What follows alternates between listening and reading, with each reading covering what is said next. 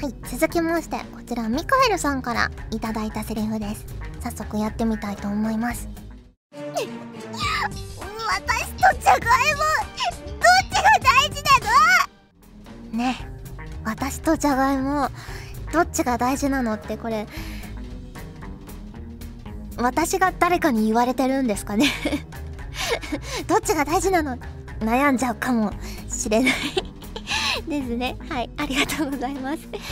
続きましてこちらキシリトールさんからいただいたセリフです。早速やってみたいと思います。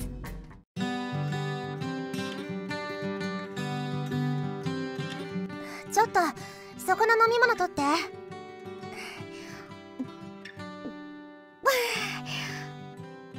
ってこれあんたのじゃないの。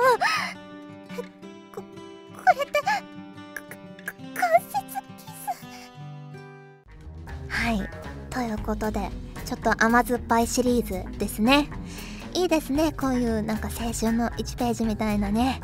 あんまないなこういう経験。ねえいいですね。なんかキュンキュンしました。ありがとうございます。ということでたくさんのセリフありがとうございました。以上「セリフだって言えるんだからね」のコーナーでした。今娘生誕祭。の季節と言ったらこれだろう。このコーナーは皆さんから送っていただいた季節ネタとしての定番あるあるを紹介するコーナーです。自分が思ったならそれはすでにあるあるですよ。ということで、えー、まず最初のお便りはキシリトールさんからいただきました。ありがとうございます。石原舞さんチャオポテチャオポテこの季節といえば5月病でしょう。新しい環境に適応できない人がなる症状らしいのですが私は毎年それっぽい症状が出てるような気がします。ということでいただきました。ありがとうございます。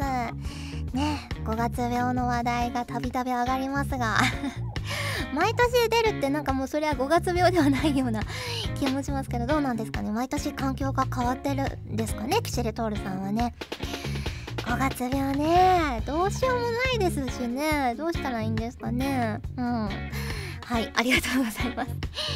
えー、続きましてこちら MLW さんからいただきました。ありがとうございます、えー、石原さんチャオポテーチャオポテ季節ネタとは少し違うかもなのですがこのお便りを書いている5月10日は東京の下町神田で開催されていた神田祭りの見物に行ってきました。神田の町会という町会から大小200を超えるおみこしがやってきてハッピを着た粋でいなせな江戸っ子たちがわっしょいわっしょいと秋葉原の中央通りを練り歩く姿はまさに圧巻あっぱれという感じでした。これから夏になるにつれてお祭りも増えてくるかと思いますが石原さんはお祭りでおみこしなどを担いだことはありますか？ということでいただきました。いいですねお祭りね。私ねおみこし担いだことあります。あのすごくちっちゃい頃にあの一時期ね佐賀県にも住んでたことがあるんですけどあの佐賀のねお祭りに参加しておみこしをね子供みこしみたいなちょっとちっちゃめのおみこしをあの子供会のねみんなでこう担いだんですけどあのね、まあ、軽いんですよ子供みこしなんで。軽くてでなんかもう自分があんま持たなくても 持ち上がるぐらいあのみんなでねたくさんの人数で担いでたんですけどあのわっしょいわっしょいってやってあのおみこしをね上下にこうゆするじゃないですか。わっしょいわっしょいってやって。その時にこうわっしょいでしょいでこう上がっちゃうともうその頃ねもうそさらに私ちっちゃかったのでもう浮かんでましたね。あの掴んだまま「しょい!」って。それがねちょっと楽しかった覚えがあります。あとねこう周りの人からねこう沿道の方から水をかけられてねわーってなってた なってた覚えがあります。ありがとうございます。続きましてこちら隠れかじきさんからいただきました。ありがとうございます。石原さんちゃんぽてーちゃんぽてー。この季節といったら誕生日 という話は別のおはがきで出すとして個人的にはお茶っ葉がホットな季節です。母方の実家が静岡なので毎年新茶をいただいて楽しんでいますからいいですね、えー、しかし茶の葉って不思議ですよね。出世王のごとく発酵によって進化するあたりがこんな感じで熱いです。あのねこの先がですねなんかまた音符マークついてるし隠れカジキさんだしこれねなんか歌えっていう圧力を感じるんですよね文面から。なのでちょっと今即興でまさに即興で歌ってみたいと思います。おちゃっぱい。ちゃちゃちゃちゃちゃちゃらお茶っぱいちゃちゃちゃ最初は緑茶にほんの心緑色したフレッシュマン半発酵でウーロン茶大陸な心子供にゃ早い渋いやつそしてそしてそして完全発酵我らが紅茶シンクのリーダーの登場だおおおおおお茶の葉の神秘。ねもう終わり方から悲しみが伝わってきますけど。ねまあねこんな感じで。歌ったりもしますのでね、まあ、歌わせたい人が歌わせたいっていうねド S な人がいたらねまあ送ってくれれば私歌いますのでね。まこんなクオリティでよければ歌えますのでね送っていただければと思います。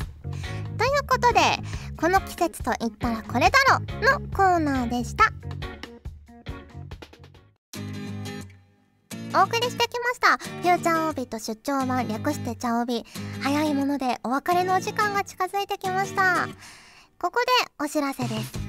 えー、村川理恵さんと大坪由香さんがパーソナリティを務められているセガネットワークスアワー村坪研究所にリンクスのメンバーが出演させていただきました。文化放送で21時から配信の分になります。えー、超 A&G プラスでは同じ日の26時からの配信となります。よろしくお願いします。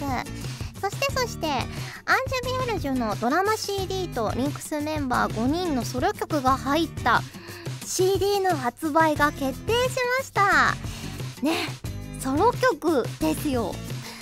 ね5人それぞれあの各世界のね雰囲気をちょっとフューチャーした曲になってるんですけど黒の世界はね本当にもう黒の世界らしくこうダークファンタジーというかかっこいい感じに仕上がってるのでねぜひぜひ楽しみにお待ちいただきたいなと思います。そしてドラマの方もねあのリンクスメンバー揃って出ておりますので楽しみにしていただければなと思います。